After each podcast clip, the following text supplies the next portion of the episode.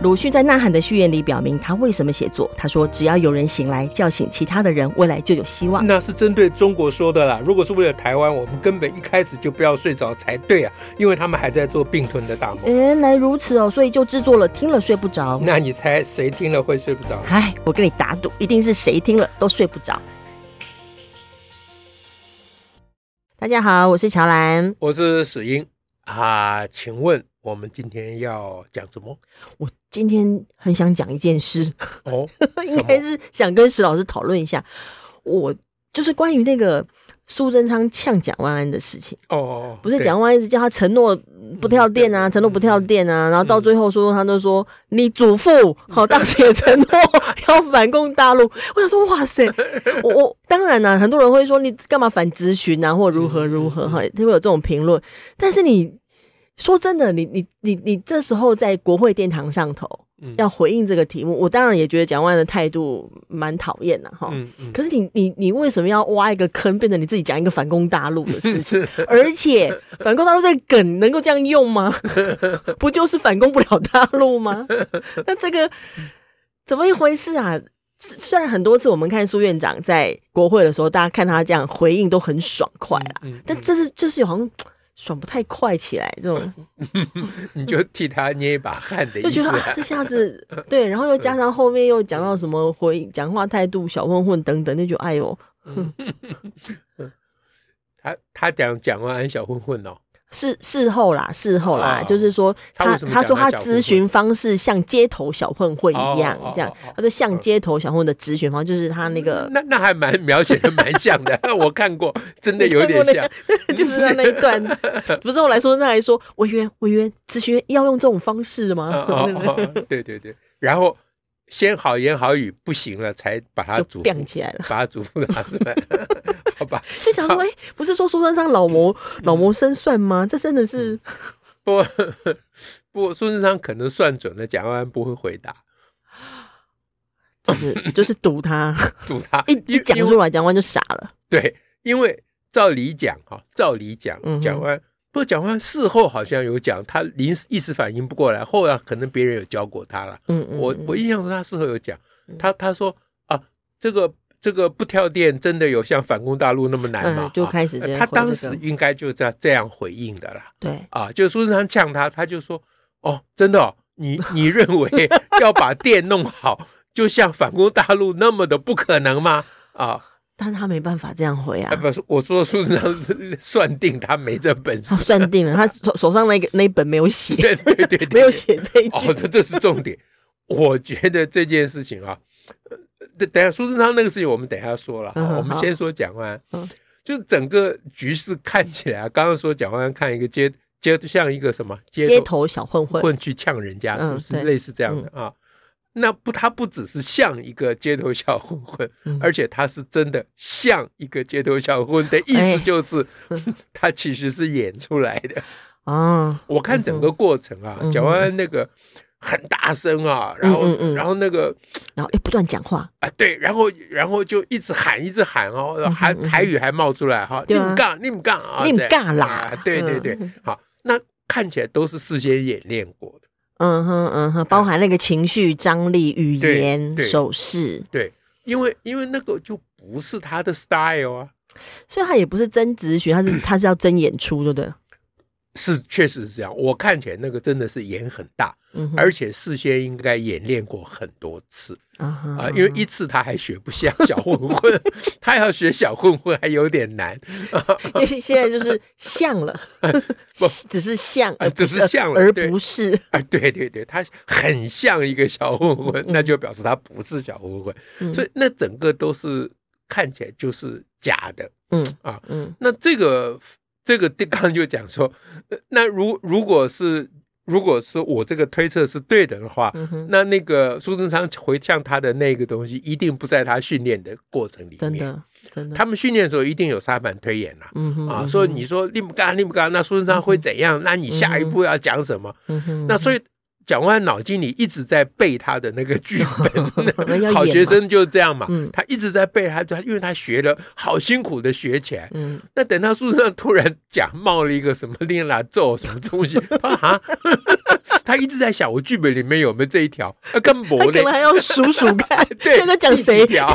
对，哎，都没有哎啊，光光去数剧本里面的第几条啊，那就镜头看起来就他傻在那里，真的愣住啊，还愣住。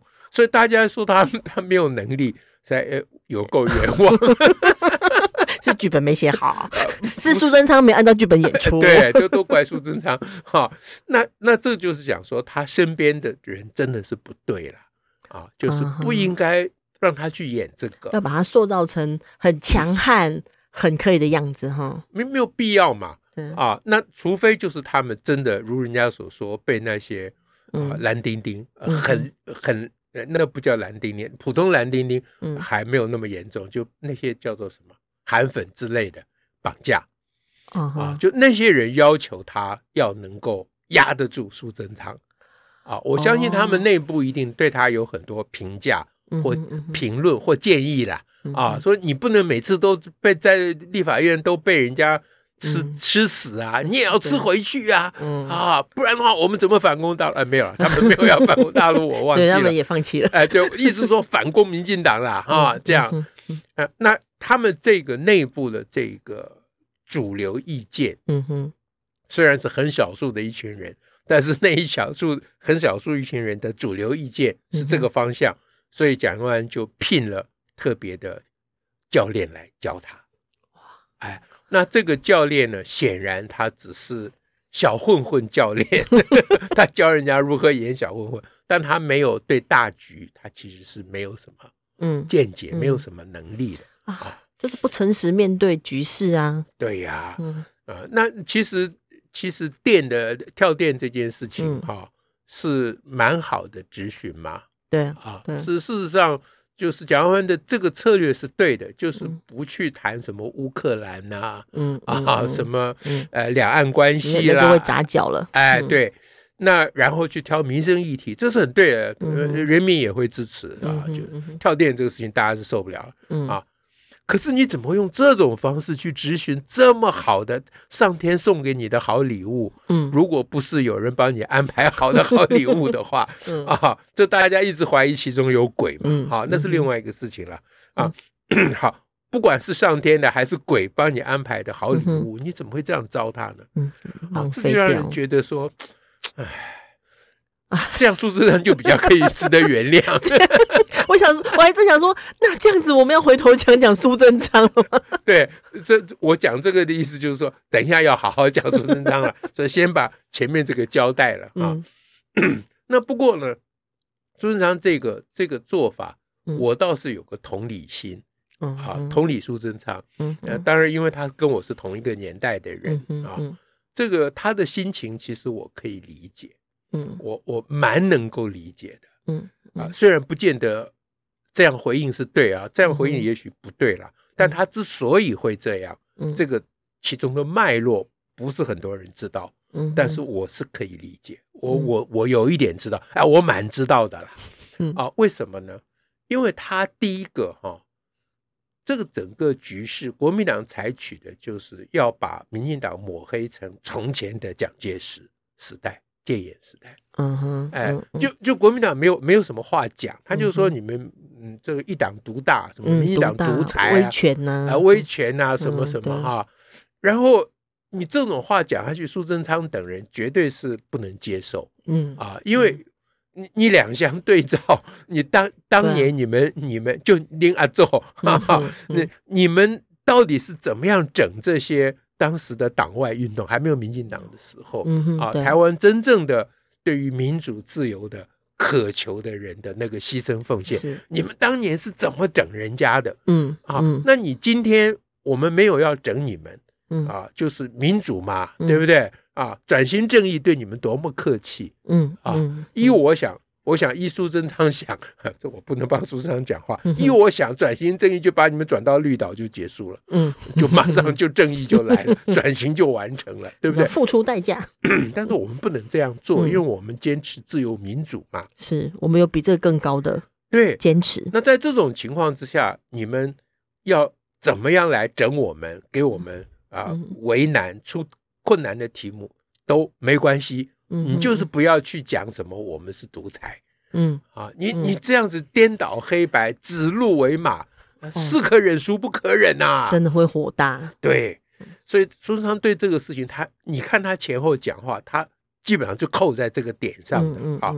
那如果仅仅是这样，我觉得苏贞昌还忍得下去。嗯哼，嗯啊，因为他有个信念，就是说，人家反对党啊。不管怎样，就是要跟你执政党穿小鞋，嗯、中国人的说法，就是要为难你。对他的角色，啊，即使不见得，即使不是很合理，嗯、你也没什么好讲。谁要你执政，嗯、这叫做盖瓜承受，嗯，对不对？嗯、啊，那个跳电，无论是哪一个二百五搞的事情，反正你苏贞昌觉得蔡英文你也扛着，嗯、这都账都要算到你们头上，哎，你那么为公了。嗯、啊，这是他的信念，这个他一定可以忍得住。嗯哼嗯哼。可是如果加上嗯，这个对手，嗯，出身不正，来路不明，啊，手上沾着血迹的 DNA，当然不是血迹，是第一血迹的 DNA 啊的时候呢，我觉得再加上这一层，他就受不了，就是那个情绪的作用会更大。这就是我，这就是你他为什么会这样呛他？其实苏贞昌呛人的方法很多了，他为什么专挑这个？对，对不对？他就是针对蒋万安嘛，是因为蒋万安只要站在咨询台台上，他眼睛就只看到蒋介石。是，他心想，干蒋介石可以站这儿，你蒋介石你可以来咨询，好好咨询？对，你是哪根葱啊？对不对？啊，蒋介石，你敢派这种代表来？你你派也派一个称头一点的吧？啊，上一次他去呛那个郑丽文嘛，想那同样的模式。嗯哼，郑丽文就是那个那个女生，那个年轻的，哎，她以前嗯。曾经说一定要把国民党打倒，怎么怎么样，一转身，哎，一转身就变成国民党啊，在那边质询苏贞昌，苏贞昌心里面在想什么？他一直在想，我当年帮你站台的，是啊，对不对？你你当时支持绿营的时候，我在帮你站台，所以他呛他的时候，就是当时我帮你站台啊，果不其然，郑丽文就哑巴了。嗯，当时也是这个情况，是，所以苏贞昌这种心中的。千仇百恨啊，嗯嗯、就是从台湾从过去威权的时代一路走过来，嗯，好，苏贞昌与其及其同志们，嗯。啊，流血流汗一路走来，嗯、他们的心情，这个现在的人很难体会，因为那个时代已经 over 了，是气氛又不一样了，气氛，然后大家一看就是你是执政党，可是很难去体会到那整个。争争取的过程，对，他是怎样提心吊胆？他不是只有是执政党而已嘛？嗯，哎，他是他是他是怎么讲？呃，他是革命者嘛？对，就是他是他是把那个整个时代翻过来的人嘛？对，对不对？所以这种他的角色的混淆啊，内心这个感受的这个五味杂陈，这个是这个脉络是很清楚。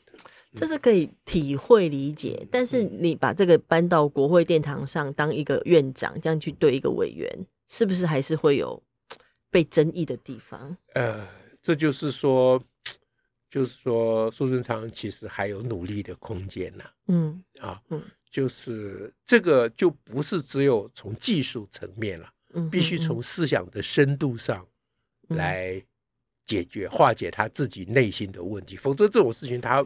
没有办法，没有办法逃逃得掉了，因为人不是个机器啊，这脑脑筋理智上知道没有用，都有那个情绪跟情感，对，感情上他过不去嘛，啊，所以他必须要想一个办法，嗯，真正的呃解决这件事情，嗯。啊，那我提供的方法，嗯，其实不是那种弹头的方法。弹头的方法就是说，你真正能要能够啊、呃、同理心呐、啊，你要能够体谅蒋万安从小就是好日子过惯啦，对不对？啊？上次那个谁谁谁啊，你就就问，哎，上次还是蒋万安嘛，嗯、你就问他你在美国有没有吃过来猪猪肉啊，什么什么，你就呛他啊，蒋万安就傻在那边，嗯、对不对？嗯、啊，那你就不要这样啊，嗯、你这样子虽然蒋万安是看起来很难看了，嗯、可是你自己也赔下去了，嗯。嗯，对不对？尤其现在要争取的是中间选民，嗯哼，对不对？两边蓝绿两边的基本盘，嗯，其实就不用顾了，那不会跑的啦，嗯啊，那那那那一边对手的基本盘，你也不要想争取，哎，也过不来，嗯，对不对？重点是胜负的关键就是中间选民嘛，嗯哼，那你站在这个立场上，你你当然还是要。呃，像我们有有像那个中一中的小孩子去等他们老师一样，哈哈，就是你要做出符合社会啊、呃、期待或者是主流文化的期待的那个形象才行。